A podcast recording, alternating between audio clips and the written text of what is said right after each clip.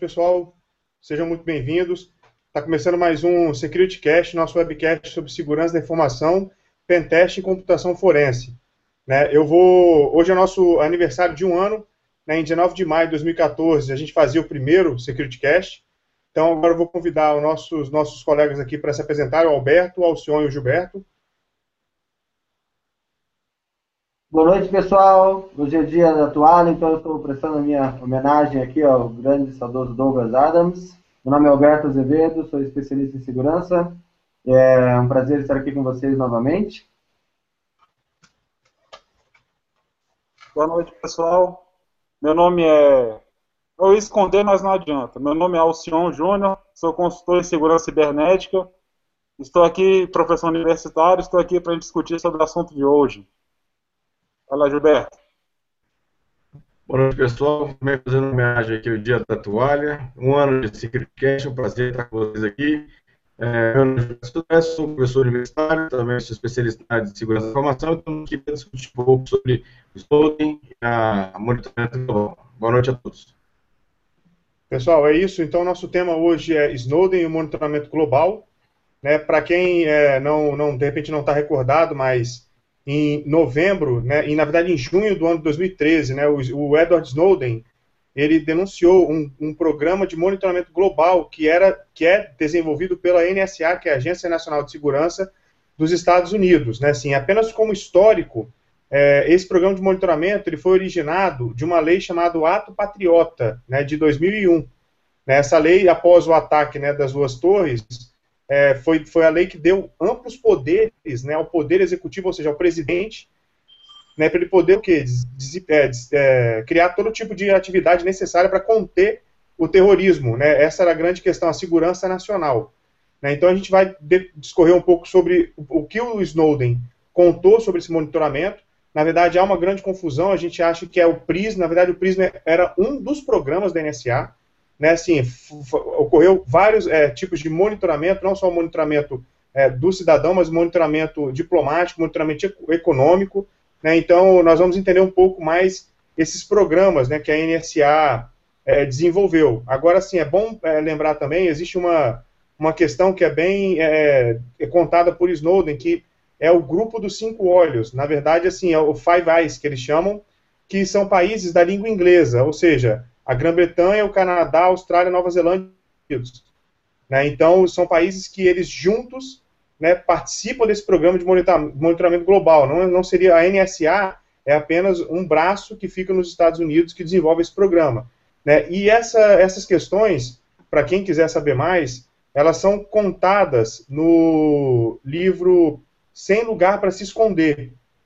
É, não sei se, se vocês já viram a capa dele, mas é um livro que o jornalista Glenn Greenwald ele foi encontrar com Snowden em Hong Kong, junto com Laura Poitras, que é outra jornalista também, e lá o Snowden ele entregou todos os documentos, os documentos estão disponíveis para download também, né, como a NSA e quais os programas que ela desenvolvia de monitoramento global.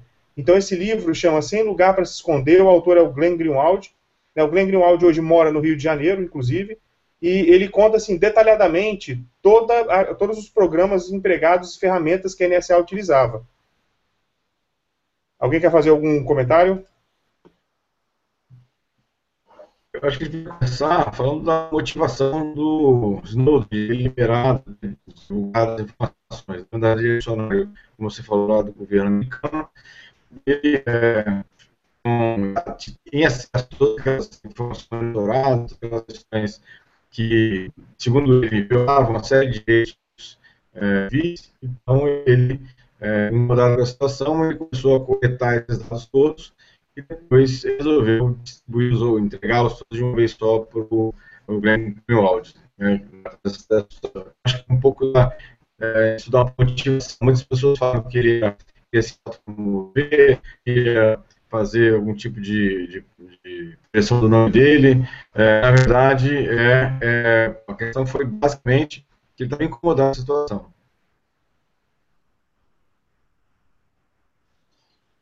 É, eu acho o seguinte, é, o Snowden, na verdade, ele foi um, um herói, foi um cara muito inteligente. Porque ele tá, ele, a, a estratégia que ele adotou para revelar foi inteligente. Ele está sangrando os caras aos poucos, entendeu? Está sangrando os caras que nem porco. Porque, na verdade, assim, ele já revelou um monte de coisa e a gente não sabe ainda tudo que ele revelou, porque ainda tem mais coisas para serem reveladas. E, a, e realmente a, a, as motivações deles foram muito louváveis, né?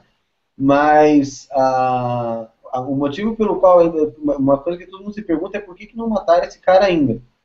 E a razão é exatamente essa, porque ninguém sabe. Se, primeiro que se, se, o cara aparece morto agora, ele vira Marte. E aí uma coisa que é ruim acaba ficando muito pior. E segundo, porque é, ninguém sabe ainda mais do quanto de quanto de coisa ele sabe, né? Então a estratégia que ele adotou de para entregar, eu achei que foi muito inteligente, né? E eu acho assim, a gente podia depois, não sei se a gente faz, começa a fazer já, gente podia perder um tempo depois falando a respeito do, do, do, do programa, do Prisma em si, como é que ele funciona, mas eu acho mais importante a gente podia até voltar um pouco no passado e contar um pouco sobre o, o super centro computacional que a NSA construiu lá em Utah para poder abrigar esse programa Prism, que eles começaram a construir esse centro já em 2009, já muito antes de ter ato patriótico e etc e tal. Você, alguém mais tem, tem, tem consciência disso? Sabia disso não? Desse histórico do, do, de como é que foi, como é que chegou nesse ponto? O que, o que eu tenho de informação né, pra, sobre essa parte da legislação, sobre a, a lei né, americana, existe uma lei, que eu até comentei em outros webcasts, mas eu vou comentar aqui, que ela foi aprovada em 94, inicialmente, né, pelos Estados Unidos, com a lei contra é a lei de grampos, né, que ele chama Lei de Grampos dos Estados Unidos da América, chama de CALEIA, e inglês, do inglês vem Lei de Auxílio das Comunicações para Aplicação do Direito. Ela foi aprovada em 94, na época do Bill Clinton. E aí a, a, ideia dela foi o seguinte, né, era ampliar o que a capacidade dessas agências de inteligência na aplicação de direito e na conduta de vigilância eletrônica, na parte de operadoras de telecom e fabricantes, né, também de equipamentos de telecomunicações, para modificar esses projetos, equipamentos, instalações e serviços para garantir que eles conseguissem ter essa a, ter a vigilância já embutida nesses equipamentos. Ela fazia o quê? ela fazia somente a utilização de dados de telecom. Só que, depois de um tempo, em 2005, teve uma requisição pelo Departamento de Justiça, FBI, DA, FCC, que expediu uma regulamentação que ampliou a aplicação em todo o tráfego, tanto de VoIP quanto de banda larga. E aí começou a se espalhar. Obviamente, eles tinham isso aí. Isso aí foi uma motivação inicial que eles utilizaram nessa lei de, de, de de auxílio às comunicações para aplicação de direito, ou seja, lei de grampos, né, que é mais conhecida e mais chamada. Desde 94 já existe, para fazer com que o pessoal faça monitoramento em cima da, das comunicações, não só de telefone, em 2005 já também da página internet VoIP. É, a... Oi, Gilberto, você falou alguma coisa? Só lembrando que é, essa situação toda começou bastante tempo atrás, já com aquele projeto Echelon ainda, que era o Carnívoro, que depois veio o quer dizer, não é mais do governo atual. Na verdade, já tem bastante tempo que essa situação que o governo americano tem a intenção de fazer esse tipo de mudança é, ou de monitoramento é, geral.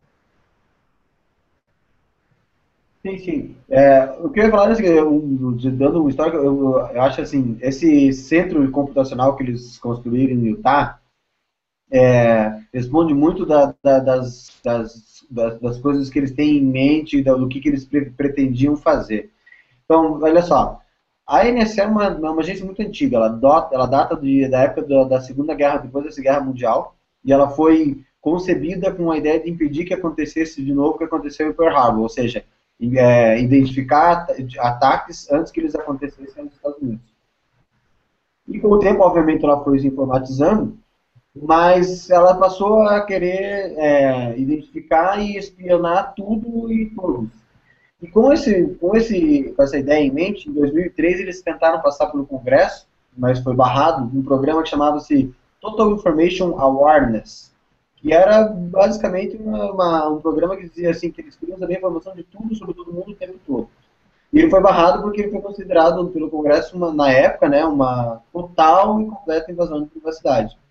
Mas o tempo foi passando, foi indo, e em 2009, já em 2009, porque eu acho importante desmistificar o negócio, realmente, foi o Patriotic Act, depois de 2011, que deu poder jurídico para eles fazerem o que eles queriam, mas é, por baixo dos panos já vinha acontecendo muito antes, porque desde 2009 a gente já tinha consciência que eles estavam construindo um centro gigantesco, ao custo de 2 bilhões de dólares em Utah, e que aí esse, esse, esse centro tem alguns números assim, bem humildes, como por exemplo, é, eles, tá, eles, tinham uma, eles têm uma capacidade de armazenamento de informações de nada mais, nada menos do que um yottabyte.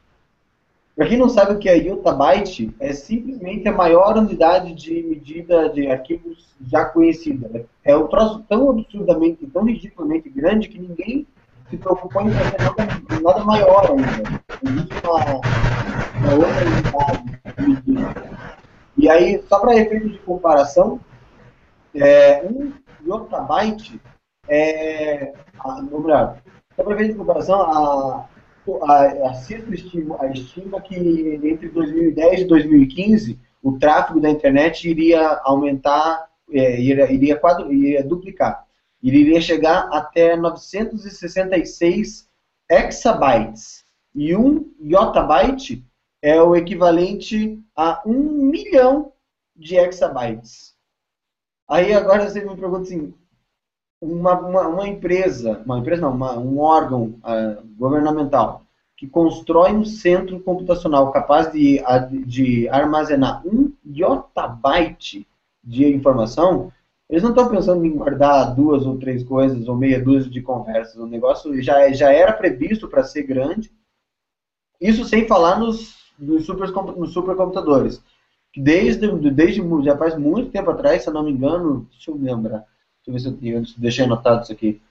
o negócio do computador é importante.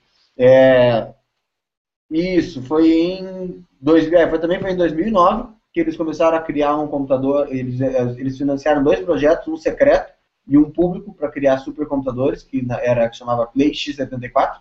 E eles criaram, na época, um computador de capacidade de 1.75 é, petaflops. Aí a coisa foi evoluindo de novo, foi evoluindo, foi aumentando de tamanho, foi aumentando de tamanho. Hoje em dia, eles começaram a trabalhar num projeto, eles atualizaram o Cray para, se chama hoje em dia, criou um computador chamado Titan, que é um supercomputador capaz de processar 17.59 petaflops de informação. Isso tudo por quê? Porque efetivamente as pessoas começaram a aumentar o uso de uma coisa chamada criptografia, que hoje em dia é praticamente a última linha de defesa que a gente tem contra a espionagem. Só que é para eles investiram pesado em processamento para tentar é, quebrar essa criptografia e não só isso, investiram também pesado em lobby para que as empresas é, inserissem códigos e é, deixassem os, a, a criptografia mais fraca para ficar mais fácil de quebrar.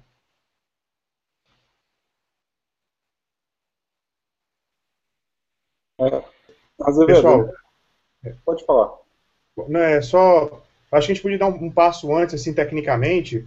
É, de repente, nem todo mundo sabe né, que o, o, principal facilitador do monitoramento global através da internet é que todas as nossas informações elas trafegam em texto claro né, o HTTP, o POP3, o SMTP, todo protocolo que não é, por exemplo, o HTTPS, né, que é o secure, que é o criptografado, a mensagem que ela trafega em texto claro, ou seja, se capturarem o pacote, é só abrir o pacote com um programa de sniffer, por exemplo, que você vai saber a informação que está trafegando naquele pacote. É, e o Snowden também conta que os Estados Unidos, pela, pela internet ter surgido em solo americano, né, grande parte do tronco mundial passa pelo continente americano.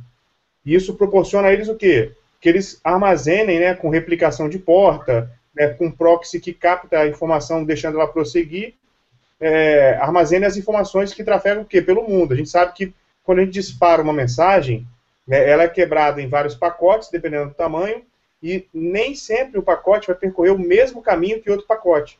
Ou seja, eu posso mandar um pacote que está indo por uma fibra ótica né, submarina através da África, por exemplo, e outro que deu a volta lá nas Américas. É, isso é completamente possível. Então, eles têm esse, esse grande fluxo que passa pelo continente norte-americano. É, então, assim, é, é, legal falar isso porque isso reforça a importância da criptografia. Né? Tem, tem uns vídeos muito bons no TED.com, por exemplo, sobre isso. Né? O seu e-mail que você acha que você manda em caráter privado, que ninguém tem a senha para acessar, nem a senha do destinatário, é mentira. O seu e-mail foi em texto claro o tempo todo na internet. É o exemplo que o professor Gilberto fala. Você escreve um segredo num cartão postal e manda ele pelo correio. Né? Todo mundo, todo funcionário do correio que colocar a mão no cartão, potencialmente pode ler esse segredo. Né? Então, isso é legal de comentar para as pessoas poderem ter noção, definitiva noção.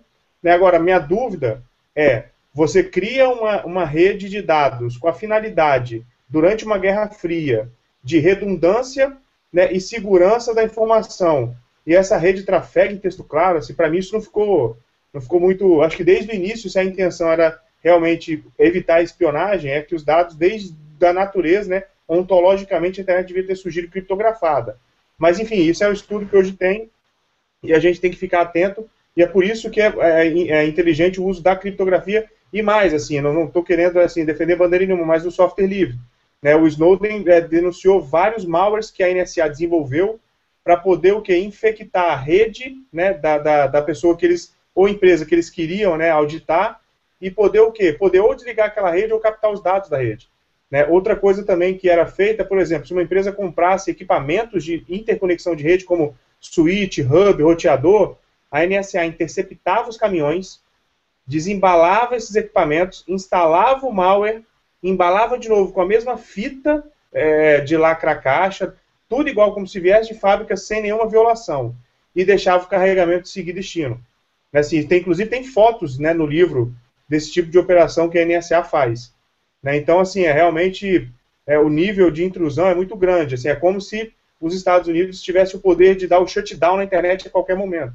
Né? Porque a gente não sabe até que ponto a infecção já, já se alastrou. Né? Como, ah, por exemplo, o Stuxnet foi um, um vírus que desligou, enfim, em tese desligou várias né, centrífugas de urânio, de enriquecimento de urânio lá no Irã. É, o, o Martinelli, eu até peguei aqui uma foto né, que eu estava vendo do que apresenta esses cabos submarinos que gente estava comentando, que passam, trafegam os dados pela internet. Isso aqui é uma foto, né, ela não, não sei se ela está totalmente atualizada, eu sei que já tem, pelo menos tem seis meses que eu tenho ela no computador, que aqui apresenta aonde que vai passar informações, por exemplo, que passam aqui no Brasil, no país, né? Quando você quer enviar alguma coisa. Existem algumas comunicações que passam por outros continentes. A gente já viu, tá vendo aqui que tem um cabo que vai passar pela, pela África, né? Tem alguns cabos aqui que, que tem a ligação que vão passar para a Europa. Mas você vê que o grande volume de dados, que essa foto não apareceu direito aqui, mas você vê uma grande parte aqui em cima, onde é apresentada que passa o fluxo pela internet. Todos nós sabemos que a internet nasceu né, nos Estados Unidos, como você comentou agora há pouco, que foi onde começou a se instituir. Né? Era uma rede militar, depois ela foi abrangida para as universidades, e aí ela foi tomando, foi crescendo, crescendo, até que ligou o continente a primeira vez lá com a, com a Europa, se eu não me engano, esqueci agora qual foi o nome da universidade inicial. Ela foi crescendo e se tornou essa grande rede mundial. Aí a gente vê nesse ponto aqui, né? Inicialmente nasceu aqui, né? A, a internet foi se espalhando por todo mundo e é esse monstro que a gente conhece hoje. E eu venho falar assim, bom, se a gente sabe que o tráfego de dados ali acontece, a maior parte é onde? Pode ser para qualquer lugar. Fala assim, ah, se eu mandar então para a África, obviamente meu dado vai sair daqui do Brasil, vai vir para a África ou para a Europa direto. Não. Como é que funciona essa conexão? Tá? Então nós temos aqui é, as empresas brasileiras que vão fazer a transmissão desses dados e elas pagam taxas, obviamente, a gente paga dinheiro porque elas pagam taxas para esses dados, ou irem para os Estados Unidos, ou ir para a África, etc. Os Estados Unidos, ele tem uma lei, é, um subsídio que é pago a essas operadoras de telecom, onde, se eu quiser trafegar um dado, vou dar um, um exemplo chulo aqui, né, dizendo que cada byte é um dólar. Ele vai falar assim, oh, não, eu vou pagar 99 centavos de dólar e você vai ter somente o custo de um centavo de dólar e vai repassar isso aos clientes. Para quê? Para esse volume de tráfego de informações ficar muito mais barato para sair pelos Estados Unidos do que para qualquer outro tipo de operadora de telecom de outros, de outros continentes, né, que são as regulamentadoras de internet. Dessa forma, desse jeito, o que acontece? O grande fluxo vai sair por onde? Obviamente pelos Estados Unidos. E como você comentou, os protocolos de comunicação que não têm uma segurança aplicada, ou seja, HTTP, o e-mail que você envia, né, que é uma carta aberta, como deu exemplo até do, do exemplo que o Sudré comentou aí nas palestras dele, então você está mandando um texto aberto por lá. E aí eu entro nesse assunto software livre. Foi quando todo mundo começou a ficar desesperado, falou assim, ah, o Brasil está com problema com software livre, aliás, com monitoramento, Snowden, é isso em 2013, quando explodiu né, a informação. É, assim, o que, que a gente vai fazer a partir de agora? Né, já que está essa informação. E todo mundo começou a falar software livre, software livre, só que é o seguinte, não é que o software livre é bom ou ruim. Realmente é interessante a gente colocar lá os servidores em software livre, mas isso não é a solução dos problemas. É todo um conjunto. Nós sabemos que segurança é um, um, um conjunto de soluções. Criptografia, senhas padrões, etc. E vai aquele mar de informações que a gente já passou aqui no webcast. Mas um, o problema inicial, gente tem que ver, tudo passa, a maioria das coisas passam por lá, pelo custo reduzido de, de, de preços, etc., no tráfego de base pela internet. Tá?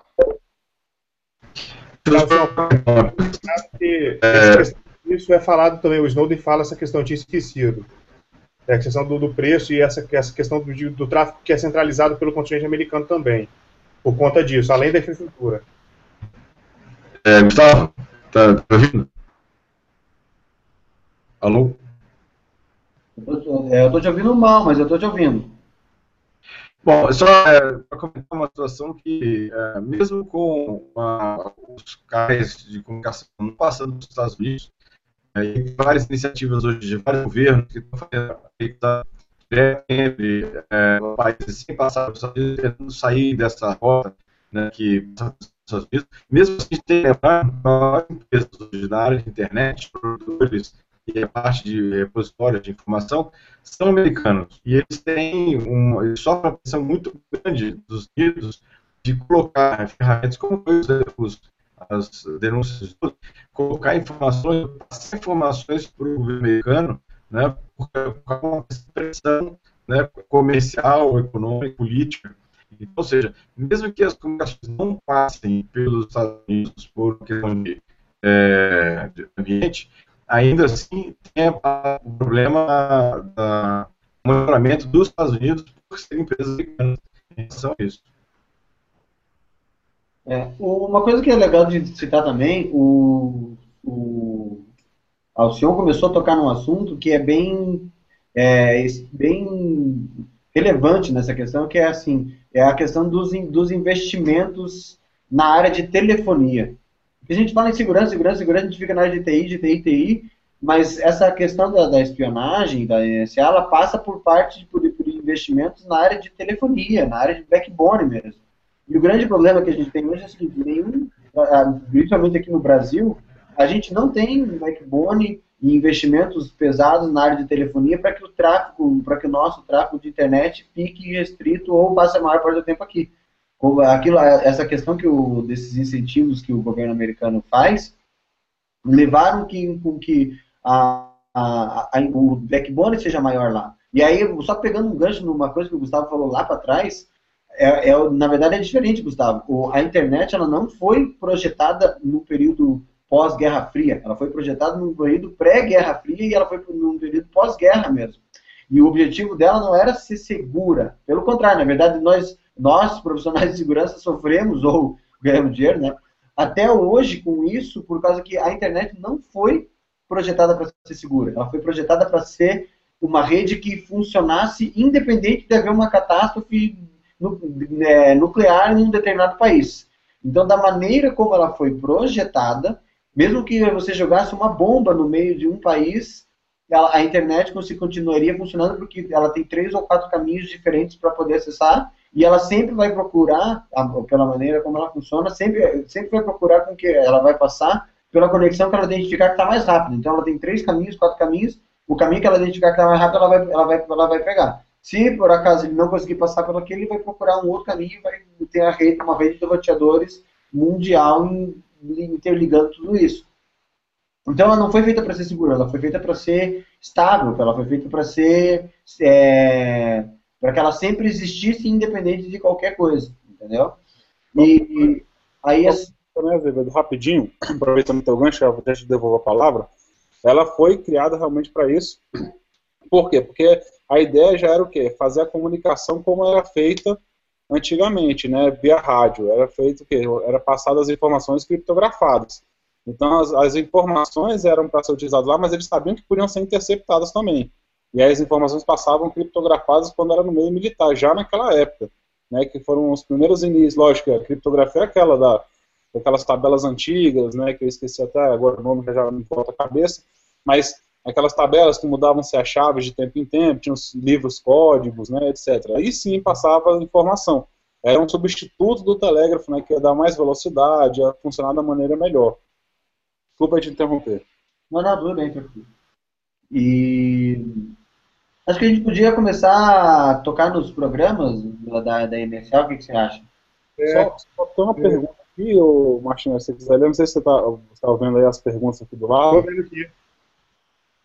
Eu, não, assim, tem uma pergunta que, que fala é, se o Snowden viesse para o Brasil, é do Jonathan Nunes da Silva as relações entre Brasil e Estados Unidos seriam abaladas e o Brasil teria punho coragem em não devolver o Snowden aos Estados Unidos?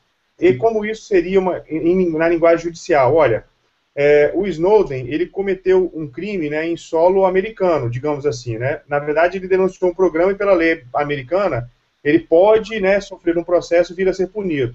Né? Então, assim, o Brasil, obviamente, ficaria com, com uma relação um pouco delicada mas do próprio livro do Snowden, né, os Estados Unidos monitoraram o Brasil, monitoraram o Ministério de Minas e Energia, monitoraram a Petrobras e monitoraram a, a presidente Dilma.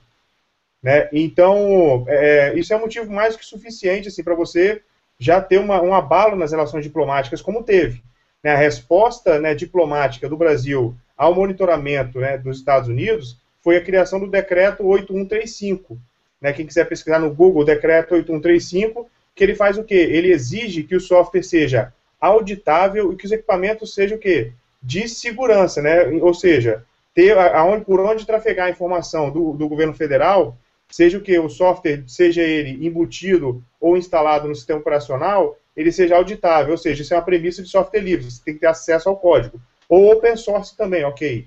Né? Então, assim, essa foi uma resposta diplomática. Agora, o Snowden vir para cá? Poderia. Se qualquer país né, que é um Estado democrático de direito pode conceder uma coisa chamada asilo político. Né, inclusive em embaixadas. Né, por exemplo, como o Assange está na embaixada do Equador lá em Londres. Né, então, assim, isso é possível. Agora, em questão de relação, o Brasil não tem nenhum tratado de extradição, por exemplo, né, de um crime que ele tenha que enviar é, o criminoso para lá. Né, geralmente isso é feito em cláusula compromissória, ou seja, como foi no caso do traficante Abadia, né, o Brasil não tinha obrigação de enviá-lo para lá, mas ele enviou em troca de o dia que ele precisar, ele pode usar isso para trazer alguém de lá para cá, por exemplo. Né, é o que a gente chama de cláusula compromissória. Né, agora, é, realmente criaria uma situação internacional, mas eu acho que não veria né, problema nenhum, sendo que o primeiro a infringir a violação a, a uma relação né, assim, entre países foi os Estados Unidos monitorando né, o, é, o Ministério das Minas e Energias, Petrobras e a própria presidente. É, além disso, é denunciado também o monitoramento do, do presidente do Equador, inclusive interceptaram é, SMS né, do celular dele. Assim, o, o Snowden juntou o SMS no livro, para você ver, ler a mensagem dele. O SMS também, para quem não sabe, vai em texto claro, também, né? Ele é enviado em texto claro. E assim, dentre os programas, né, que a NSA ela desenvolveu, né, é, são assim, realmente são vários programas, não é um só. É, vale citar o, Boundless Informant, que é um informante sem limites, né, que ele fica o quê? Fazendo análise matemática das atividades diárias assim, de vigilância da agência, ou seja, além de monitorar e armazenar, ela processa esse dado, obviamente. Né, tem é, o projeto Corrida de Touros, né, que foca em burlar meios de criptografia utilizados na internet, ou seja, o protocolo é, HTTPS é constantemente violado, a criptografia dele, que é uma criptografia relativamente fraca, ela é quebrada pela NSA. Além de que ela também, é, é, nesses padrões abertos, ela inseria, né, ela insere falhas de segurança para poder quebrar essa segurança mais tarde. E para quem acha que a Deep Web é uma terra sem lei, tem o projeto Ego, Ego, Ego, Egotistical Giraffe, que é a girafa egomaníaca, que justamente o que? É utilizado para monitorar a criptografia e como quebrar a criptografia do Tor. Né? Então, é por isso que eles conseguem informações ainda que na Deep Web, por exemplo. Né? E aí, a Deep Web, se ela realmente se faz em camadas, teria que descer a camada para o I2C, ou então uma criptografia mais forte, por exemplo.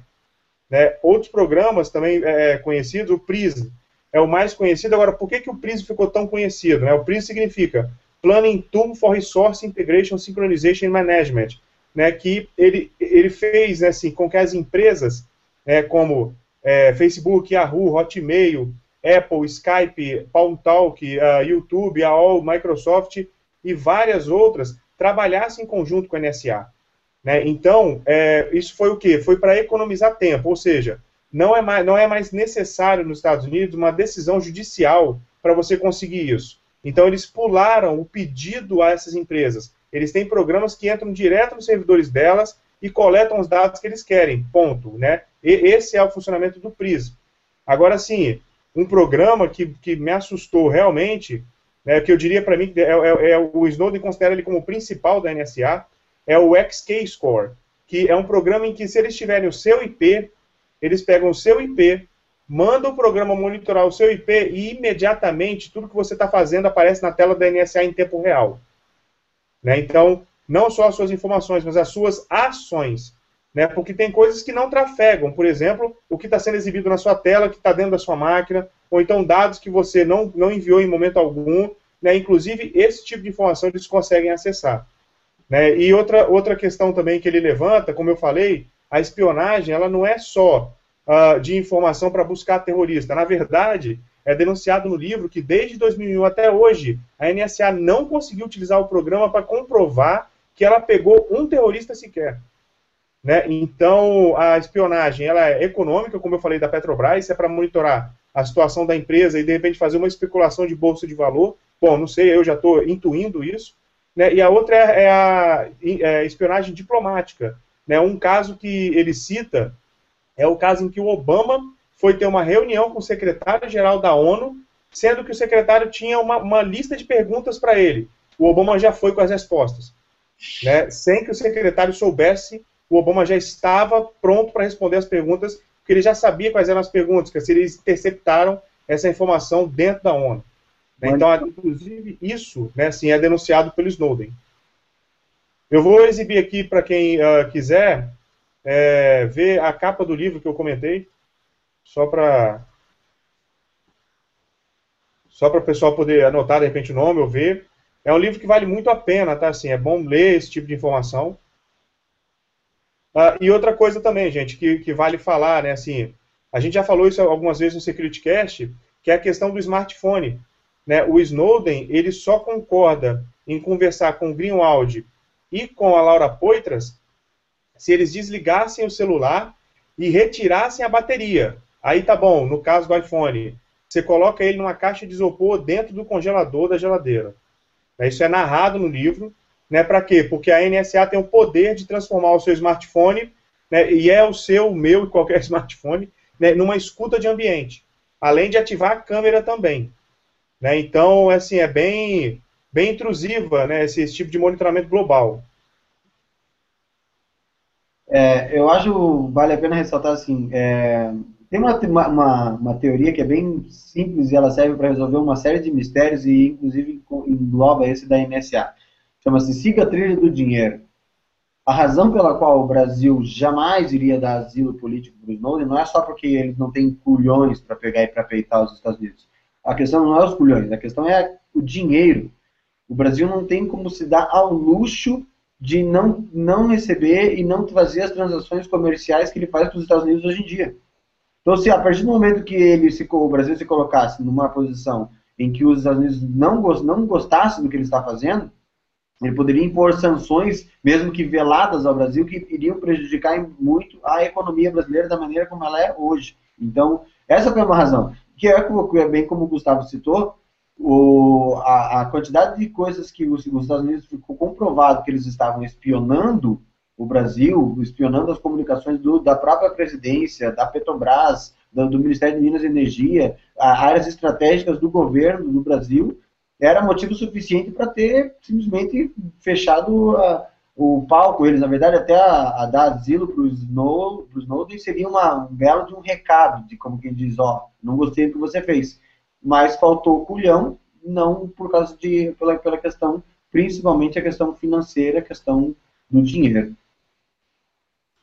Na verdade, Alberto, assim, teve até um, um, um webcast com o Assange, né, que ele participou lá em São Paulo, e o Sérgio Amadeu e outras pessoas, e, e o Brasil até chegou a falar, olha, tem que vocês querem vir para cá. Na verdade, eles não cogitaram vir para o Brasil também, né? Assim, tem que tem que pensar dessa forma. Assim, eu acho que ele na, na questão do risco, né? Para o Snowden, por exemplo, foi melhor ficar em Hong Kong e depois que a coisa toda estourou, teve uma pressão em cima, né? Assim, da, da, da dos, de toda a agência de, de inteligência em Hong Kong e o Snowden já tinha tudo é planejado. Ele falou, bom, agora é hora de ir para Moscou.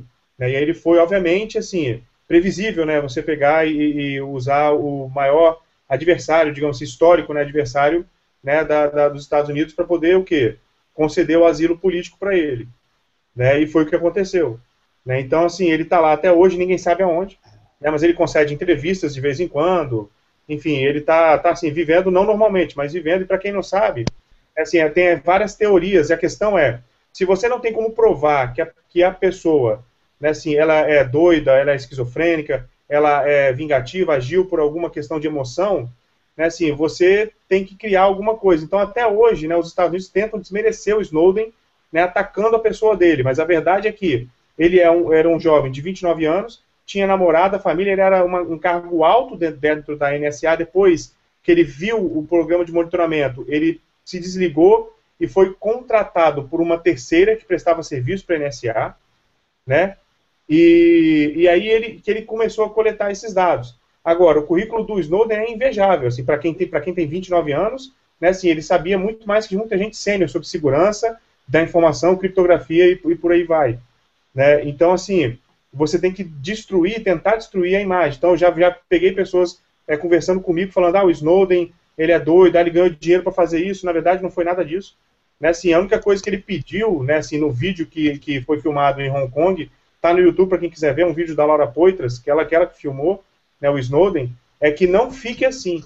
É que as pessoas né, entendam a importância da privacidade e que elas lutem contra o monitoramento global. Né, e, e imediatamente o Congresso americano, assim, no, no, no, nos dias seguintes a essa denúncia, eles quase fecharam a NSA. Né, e esse programa da NSA, o projeto, ele perdeu apertado a votação no Congresso americano. E, gente, só tocando numa pergunta aqui do Fabrício, ele colocou: se mais da metade dos aparelhos eletrônicos, como celulares, roteadores, HDs, etc., são fabricados nos Estados Unidos e as empresas são obrigadas a ceder um backdoor nesses dispositivos e 80% dos servidores da internet estão lá, como inibir a espionagem? Bom, Fabrício, primeiro assim, é, 80% dos servidores da internet estão lá, ok, não acho que não seria já essa quantidade, acho que já está muito mais difundido, né? Acho que isso entra naquela questão da infraestrutura passar por lá, Agora, a maioria dos equipamentos, ele, é, eles são produzidos na China. Né? E aí, nos, próprios Estados, nos Estados Unidos, eles, eles invocam no livro isso, que é uma questão que de, de soberania computacional. Ou seja, os equipamentos utilizados pelo governo americano são fabricados em solo americano. Né? E ainda que eles sejam fabricados na China, quando chegam aqui, eles substituem todo, todo parte é, de programa, de chip, de, de chipset, essas coisas. É, até porque a China para quem não sabe, ela tem um programa de monitoramento global muito pior que dos Estados Unidos, é chamado Golden Shield, né? Porque lá é, uma, é um comunismo, enfim, eles têm um controle maior da população. Né? E a China está em constante cyberguerra com os Estados Unidos também, né? É, tem, tem uma colaboração também do Jonathan Nunes, que ele mandou um artigo sobre interceptação de SMS. Obrigado, Jonathan. A gente vai é, postar esse link também é, na página do SecurityCast no Facebook. Né? E aí, gente, a gente parte assim, né, é, que, como a gente confia na tecnologia e a importância da privacidade. Né? É, vocês lembram que teve, é, tiveram declarações de que o computador pessoal ele não seria mais do que cinco no planeta inteiro, né? ninguém ia usar computador, né? e assim, até essa questão assim, de PC, né? personal computer, né? se ele quer dizer computador pessoal, então quando isso surgiu e o preço ficou acessível, e essas máquinas começaram a entrar na nossa casa, Né? Essa é a porta, né, assim, que a gente tem o limite terrestre, o limite né, pelo ar, o limite pela água. Né? Agora a gente tem o limite pelo virtual. Né? E na verdade o virtual é sem limite. Né? Então, pelo virtual, sim, a NSA entra na nossa casa e consulta equipamentos que armazenam dados pessoais, porque a gente confia nesse equipamento. Né? A maioria das pessoas não tem a correta noção. Eu acho que foi por isso que, que a denúncia do Snowden não fez é, tanta, é, e tanto impacto, porque as pessoas talvez não, não estejam nem entendendo o que ele está tentando dizer. Né? Então, assim, é preciso saber o que? Fazer uso e contra-uso da tecnologia. E na, na, primeira ideia que a gente tem é a questão da criptografia realmente, né, assim. E a gente acha que podia comentar um pouco da criptografia, né, a questão da, da, do bate-papo, que isso pode ser feito pelo Facebook, via OTR, inclusive recomendado pelo Snowden, né, a questão de senhas fortes, que eles falam, é, o Snowden denuncia é, o programa e toda uma, uma lógica da NSA para quebrar a senha, né, em ataque de força bruta mesmo, né, assim, e, e senhas fracas são quebradas em questão de segundos, ele falou, né, e senhas mais fortes com caracteres especiais, letras maiúsculas e minúsculas, levam mais tempo e podem desencorajar né, assim, a, a tentativa de quebra. É. Realmente, a, a, criptografia é um dos passos que a gente pode ter para tentar estabelecer comunicações mais seguras. Ela não chega a ser uma, um salvo-conduto, uma, uma, uma, coisa prova de falhas, mas ela realmente, em muitos casos, ela dificulta e até impede, entendeu? O grande problema que existe hoje em dia é exatamente escolher qual criptografia e de que maneira ela está sendo feita. Um, um, na grande maioria das, dos, da, dos canais que a gente tem hoje em dia, tem uma falha principal dentro da, da, criptografia que é, ela é controlada e ela é centralizada através de servidores centrais. Então, o que acontece? Assim, se você pegar, vamos pegar o caso do, de, de, de mensageiros tipo MSN, que também está criptografando, Skype, todos eles como passaram a criptografar. O WhatsApp é criptografado é, também. Só que assim, todos eles passaram a criptografar, só que o controle da criptografia é, o, é servidor central. E aí, assim, esse servidor central é, é quem está gerenciando, então se, se, ele for, se ele for comprometido e você conseguir comprometer as chaves de criptografia nesse servidor central, você vai comprometer toda, toda a comunicação. Então, assim, é, para combater isso, estão surgindo novas formas de criptografia, tá? ou novas, novas implementações de protocolos de, de criptografia. Um deles, por sinal, está sendo feito aqui, até aqui no Brasil. Eles até, eu vou até convidar ver, ver, o meu, ver o meu conhecimento essa semana, esse projeto, que é uma, tem uma empresa desenvolvendo em segredo um novo mensageiro, para ser como se fosse um, um estilo de um Skype, e esse mensageiro é, ele vai ser ele vai ele vai, vai criptografar com chaves diferentes de criptografia cada mensagem. Ou seja para você conseguir identificar e, e, e, e, compreender a mensagem inteira você vai ter que quebrar todas as, as chaves de criptografia diferentes de cada mensagem. Além disso, eles já prevendo, já sabendo dessa, dessa vulnerabilidade que tem de servidores centrais, eles vão disponibilizar para que você possa instalar o teu próprio servidor dentro da tua empresa ou dentro do, do, do órgão que você quiser é, instalar. Então, assim, novas formas de criptografia eu acho que seriam o caminho, né? E só esquecendo, para não esquecer de responder, né, no caso da, da, que ele perguntou da questão da conf, confiança que a gente vai ter nos equipamentos, infelizmente a confiança é zero. efetivamente, da maneira como as coisas, as coisas são manufaturadas hoje, é um problema. Porque veja um caso bem clássico, você pega o teu computador, vamos pegar o teu o processador que tem no teu computador. Quem é que te garante, da maneira como ele foi fabricado, que não tem um software, um firmware, alguma coisa é, inserida ali dentro para roubar informações de você a nível de hardware já, a nível de máquina. A gente sabe que a, que a NSA intercepta essa, essas é, máquinas quando elas passam pelos Estados Unidos. A gente sabe que as empresas são forçadas a colaborar. Então, assim, como é que você sabe que não tem? Há uma, uma solução, é também, é um outro, é, até eu já citei esse projeto uma vez aqui, a gente estava falando sobre essa parte de espionagem, já citei esse projeto alguma vez aqui. Então, tem um projeto internacional que chama-se, quem quiser dar uma procurada, chama-se User Verifiable Social Telematics. É um projeto italiano que conta com várias pessoas, vários especialistas em segurança do mundo inteiro, da, da Europa e mesmo tem até mesmo um ex-funcionário, acho que é um ex-diretor, se não me engano, da NSA, faz parte do projeto. e ele prevê que você tome cuidado e, e que toda a, a, a, criação de um sistema computacional, desde a da, da manufatura do hardware, seja, possa ser verificado pelo próprio usuário. Então, dentro das, da, das normas, das normativas que ele estabelece, ele estabelece que a, a, manufatura tem que ser feita de uma maneira que usuário, algum usuário, qualquer usuário, possa verificar e ver o que está sendo feito ali, o que, que, que, tipo de software foi inserido, como é que não foi, é, para criar servidores com hardware seguro, com processadores seguros. Diga-se passagem, eu também não sabia, mas uma das empresas, uma das maiores empresas que tem, que tem processadores seguros, considerados seguros hoje em dia, é uma empresa brasileira aqui do Brasil, chama Cryptos. E, então, assim, ele passa pela criação um sistema computacional desde a sua manufatura até a implementação do sistema operacional, dos programas, etc e tal. E, pegando só para finalizar o gancho, não é que o software livre seja imune à espionagem, mas ele é praticamente a única alternativa que a gente tem em que você pode confiar e você pode usar porque você está vendo o código-fonte. Então, se você consegue ver o código-fonte, você consegue enxergar o que, que aquele software está fazendo, por mais que qualquer empresa, qualquer é, inserisse algum código malicioso ali, era uma é questão de horas, é, é só uma questão de tempo até que alguém dentro da comunidade pegue que aquele software foi modificado, tem um código malicioso, e descubra que e, e denuncie isso. E, aí, e além disso, tem não só essa questão do, do, software, que se, mesmo as empresas já começaram com, com, com esse escândalo de espionagem, etc e tal, e com essa lei que você citou a respeito de que teria que ter acesso ao código-fonte, as empresas começaram a, a, tentar se dispor a abrir, tipo assim, em estado de exceção, o código para determinado para um governo ou para uma empresa específica para poder vender é, um número bem expressivo de licenças. Só que tem um outro problema, que é a questão bem aquela que a gente estava falando antes. A gente sabe que o programa Prism da Microsoft, da Microsoft, da, da NSA, eu, porque eu vou falar da Microsoft, eu já vou dar risada. E aí, assim, programa Prism ele foi feito com o auxílio de empresas grandes, grandes empresas dos Estados Unidos que elas foram forçadas a entrar.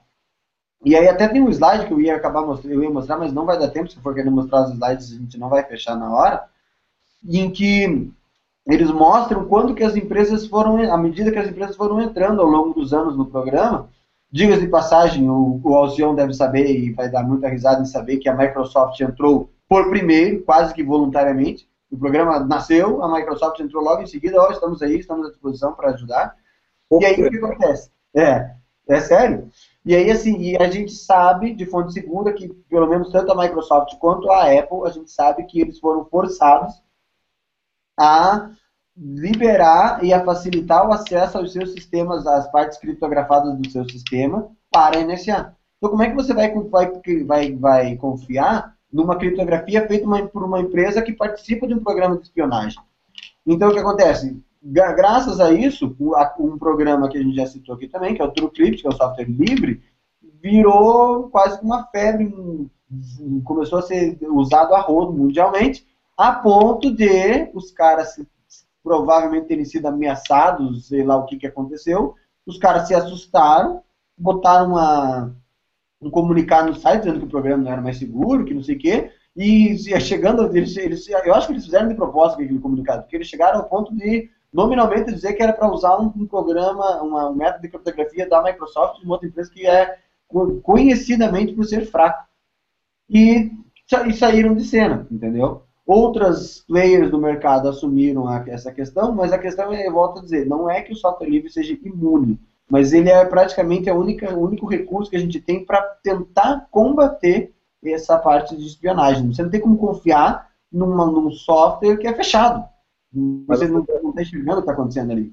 Só aproveitando o que você está falando, eu concordo contigo 100%. É realmente uma fonte né, de iniciar, um chute inicial, é o que todo mundo fala, é o que o Brasil está defendendo aí, né? O, você vê que o governo está defendendo esse lado, como já o próprio Martinelli comentou. Só que o seguinte, o que, que adianta a gente, digamos que a gente faça lá, pega o Linux básico, cria uma mega estrutura segura, com código, digamos que a gente criptografa até o kernel, passa tudo, até a linguagem de máquina sai criptografada. Foi uma coisa absurda aqui, que vão até me bater depois. A gente consiga fazer uma coisa estrutura fechada nossa, em cima de software aberto, livre, né, open source, E o que, que adianta, como o próprio Fabrício S. soltou uma pergunta aqui agora, ele falou que as informações saíram, né? Samsung no final do ano, HDs da Samsung, Seagate, etc., tinham backdoors que mandavam informações direto para a NSA, né? Então, assim, eu acho que realmente, se nós queremos buscar segurança, né, e falar de país, Brasil nesse momento, né, Estado, nação, se a gente quer buscar segurança, a gente tem que pensar a primeira coisa, fomentar a indústria nacional. É falar assim, ó, vamos construir o nosso chipset, vamos, vamos pegar, como já até comentei, eu acho que em outro webcast também, é pegar o silício e começar a construir a placa-mãe com todos os chips, etc, etc, desde o processador até a memória RAM, fazer uma construção toda aqui. Aí sim nós vamos, estar, vamos, certeza, vamos, vamos ter certeza que é seguro, porque enquanto o hardware, aí fala assim, não só o computador, tá? Vamos passar por todos os meios de transmissão e comunicação, falar de switch, router, né, roteadores wireless, e assim vai, desde o usuário comum, ou senão não vamos chegar nem a tanto, falar só do, pelo menos da, da comunicação corporativa do governo, a APF, né, Administração Pública Federal. Vamos fazer a segurança, então temos que fomentar isso aí. E que é uma coisa que não existe no Brasil ainda. Essa, né? É aquela briga eterna entre universidade empresa né, privada. A empresa privada ir lá e pagar os pesquisadores para criarem isso aqui. Não, não adianta, a gente não consegue sair desse ponto. Enquanto a gente não fizer isso, não vai ser o software, não vai ser a criptografia, não vai ser a senha segura, não vai ser é, qualquer tipo de comunicação segura, etc., que fazer. Não adianta. Então a gente tem que partir desse pressuposto e ir atrás primeiro desse momento nacional, para aí sim, quando nós tivermos realmente a nossa, nossa rede, nossos computadores criados aqui, ponto final. Aí beleza, a gente pode falar que estamos realmente ficando mais, estamos menos vulneráveis. Bom, senhor, é, eu concordo com você nessa questão da, do software, né, exatamente porque, assim, basicamente o estudo é software, né? Se você pensar bem, até de processador, não tem o microcódigo rodando ali dentro. Se você tem o controle do microcódigo, você faz a situação. Faz o, a análise do dado que está aí, ou pode capturar e tudo mais, que aconteceu também nos HDs, com o firma que está rodando nos HDs. Porém, em relação à criptografia, eu queria chamar a atenção de uma outra coisa, que, é, que o, o, Alberto comentou, é aquela questão da base de dados imensa, né, grande capacidade de, de dados. É, e é, o problema é que gente está monitorando os dados, mesmo mesmo não sabendo, não tem como quebrar a criptografia agora, ele está mandando os dados criptografados na expectativa que no futuro próximo ele vai ter condições de hardware ou de software quebrar essa criptografia. Então, ou esse caso, é, mesmo agora usando uma criptografia consideravelmente segura, ou considerada segura, daqui a alguns anos ele pode voltar e gerar os dados todos criptografados num grande é, servidor e pode fazer e voltar e quebrar essa criptografia do que ele armazenou, do que foi armazenado anteriormente. Pessoal, já está dando nossa hora. Vamos uh, passar para as principais notícias. Né, eu, é, Alberto, quer começar? Sim, é, eu até tinha separado uma. Eu queria que o pessoal desse uma pesquisada. É, depois do Heartbleed, do Heartbleed, depois do Poodle, agora tem mais um ataque para conexões seguras e conexões TLS, que consegue permite o ataque man the middle em conexões TLS 512 bits. E ah, eu acho que eu vou dar uma procura por é, chama é, o nome do, do, do, do ataque chama-se Logjam, J-A-M, Logjam Attack. E ele é um ataque bem grave, que ele afeta uma boa parte do, dos servidores que, que, que, que, tem hoje em dia. É, e estima-se que pelo menos um milhão de domínios estejam vulneráveis somente, só inicialmente. Ainda na verdade não foi apurado qual vai ser a extensão e a, o, o, estrago que esse ataque do Logjam pode chegar a causar agora depois, nessa, nessa semana.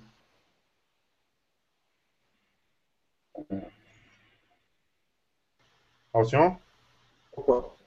É, Gustavo, é só para, não sei se você vai dar esse toque aí, se a gente pode esquecer, eu acho que esse tema, a gente tem tanta coisa para falar ainda, né, só para a gente não esquecer de avisar os espectadores, que alguns acabam saindo nessa hora de notícias aí, ou é, deixar avisado que, pela extensão do tema, nós, a equipe Security Cast decidiu, né, manter esse tema como uma parte 2, né, daqui a 15 dias, para ver se a gente fecha essas informações. Então a gente até fez uma brincadeira, né, ali falou, ó, aguardem cenas do, dos próximos capítulos daqui a 15 dias, porque vamos continuar falando e mandem suas perguntas, né, a gente lá no, no YouTube, no Facebook, a gente respondendo, que o, o Martinelli vai falar depois aí quais são os canais para relembrar o pessoal. É, desculpa ter atravessado, mas que eu vi que o pessoal acaba saindo nessa partezinha aí para a gente não deixar esse vazio. O pessoal já sabia que daqui a 15 dias vamos ter lá Snowden e monitoramento global, parte 2. Não percam. Bom. Beleza, obrigado, senhor. Ah, que isso. É, é o seguinte, não posso deixar de falar, né? A Microsoft com os seus, os seus softwares, né? sempre deixando a desejar, sempre trazendo o nosso emprego, graças a Deus eu amo, né, amo que eu faço, a Microsoft me ajuda muito, né, é por isso que eu estou ganhando bem, não estou desempregado. Vou falar aqui, né, teve mais uma vulnerabilidade que ela foi relatada no final de abril e eu acabei não comentando, que é uma nova, um, existe uma falha antiga, né, de 1990, chamada Redirect to SMB, que é Samba. O que, ela fazia, né? Ela saía do Windows e do Internet Explorer, que podiam ser enganados ao registrar em servidores controlados por hackers, né? Como? Por forma de um link no e-mail, sites, e o que, que ele fazia? Ele roubava seus dados e monitorava suas comunicações. Só que aí chegou, a Microsoft ela conseguiu, é a primeira vez que eu vejo uma vulnerabilidade ser ressuscitada, né? Ela conseguiu chegar a esse cume, então ela ressuscitou essa vulnerabilidade, só que essa nova variação, ela permite que o roubo de dados, sem que haja necessidade, você não precisa nem clicar mais no botão, né? Basta os atacantes poderem interceptar o seu tráfego, ou seja, nos bastidores, numa rede interna, que é usado para verificar o que? Se tem atualizações. Então, mais uma vez, o grande vilão da Microsoft, né, que é o atualização, as atualizações automáticas da Microsoft, trazendo mais uma vulnerabilidade aí, né, que afetou alguns milhões de computadores né, na internet. Então ele utiliza aquele Extended Protection for Authentication, que os hackers utilizam para dentro das atualizações automáticas do Windows para roubar essas informações. Eu não podia deixar de falar, a Microsoft não deixa eu acabar, eu juro que eu quero dar outras notícias, mas eu não consigo, né, que ela não deixa eu, é, eu ficar em branco sempre no webcast. Obrigado aí. Bom, a minha notícia que eu selecionei como me chamou a atenção nessa última quinzena tem exatamente a ver com o que a gente está discutindo aqui agora. E o Brasil nessa, nesse último mês agora, abandonou a criptografia é, que é usada no Brasil, que era usada criptografia oriunda dos Estados Unidos, e passou a usar um, uma criptografia alemã de um alemão chamado Brainpool. Né? Inclusive, no Brasil, até o, Roberto comentou aí, é, tem uma empresa brasileira que está fazendo essa, essa, da, com essa tecnologia alemã, que é a cripto, exatamente a que o Alfredo o, é, o Roberto comentou, é, sobre, é, e está recebendo essa tecnologia e criando já computadores para fazer a criptografia. Que vai ser adotado no Brasil vai ser a de passaporte, de passaporte, né? E, na verdade, a primeira, a primeira assim, resposta concreta do brasileiro às denúncias de espionagem que os Estados Unidos fez aqui no Brasil, né, com, espionando aí a Dilma e comunicações aqui e tal. Então, ou seja, essa é uma questão interessante. A gente realmente agora teve um, um para poder ficar um pouco mais livre da americana na parte de fotografia. Sabe disso que eu, me chamou a atenção nessa quinzena aqui.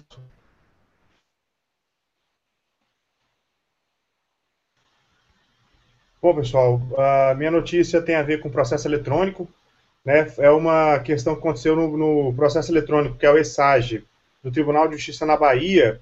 E a desembargadora Rosita Falcão ela denunciou que quando ela foi verificar um voto que ela tinha proferido, o sistema informou que o voto estava sendo, não poderia ser alterado por ela, porque já estava sendo alterado por outra servidora.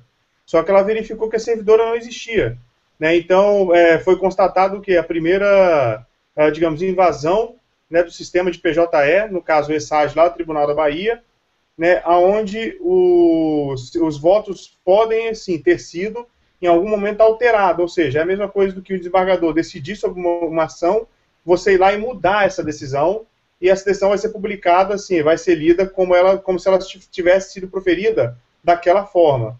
Então é um ponto preocupante que não tem é, sido é, preocupação do Poder Judiciário a segurança da informação no PJE, né, no processo judicial eletrônico. Então esse caso mostra que é, é isso que a desembargadora Rosita Falcão ela identificou, né, e aqueles que não foram identificados. Né, então é um caso que tem a se preocupar que a segurança da informação também na questão do poder público, principalmente do poder judiciário. Pessoal, vamos então, é, agradecemos aqui para a presença de vocês, né, mais uma vez, é obrigado, assim, pela escolha do tema, né, um tema que, que é, une, né, o conhecimento né, da, da, tecnologia e do dia a dia, da questão da privacidade também, né, a gente vai se despedir aqui e lembrando que ficou, né, sempre, é muita coisa para se falar sobre essa questão do Snowden e o monitoramento global, então o nosso próximo SecurityCast daqui a 15 dias vai ser sobre a continuação desse tema. Né? E aí eu passo agora para a despedida dos meus nossos colegas, o Alberto agora, por favor. É, pessoal, foi um grande prazer. Semana, na, daqui 15 dias estamos aqui de novo nesse mesmo local, nesse mesmo bate-canal. Espero poder contar com todos a, com a, com a presença de todos vocês de novo. Um abração. Ô pessoal, Agradeço aí novamente, né, como sempre, a presença de todos, o Fabrício, o Jonathan Nunes, que mandaram as perguntas aí, algumas perguntas que não foram respondidas, né, do Paulo Henrique Marinho, do Fabrício e do Guilherme Martins, que a gente vai juntar para responder nos próximos webcasts. A todos os nossos amigos aí, né, Azevedo, Sudré e Martinelli, que dispõem desse tempo aí com a gente para ficar falando um monte de besteira para vocês. E a toda a audiência que não participou com perguntas, mas está aí ouvindo, e para quem vai ouvir depois, né, no nosso canal, no SecurityCast. Muito obrigado e boa noite. Bom, vamos ver se o pessoal me ouve. Tá? Eu estou com um problema de conexão aqui no microfone, mas de qualquer forma, agradecer a todos aí, aos meus colegas do Alberto, Martinelli, o Alcion, pela companhia. E aqueles que acompanharam a gente, que estão aqui acompanhando ao vivo, depois que vão assistir offline, um abraço e até o próximo SecurityCast. Pessoal, então muito obrigado para quem acompanhou o nosso SecurityCast hoje, para quem vem nos acompanhando, as mensagens de quem participou, né? E um abraço para vocês, até o próximo SecurityCast. Quem quiser nos acompanhar, pode acessar pelo Facebook, né? O, o facebook.com/seccast, né? No YouTube, youtube.com/securitycast né, no iMasters, que é o imasters.com.br barra perfil barra securitycast, e também lembrar que no iMasters a gente fica com o áudio dos programas. Né? Então, até o próximo SecurityCast daqui a 15 dias. Muito obrigado, boa semana. Falou, boa semana aí, pessoal.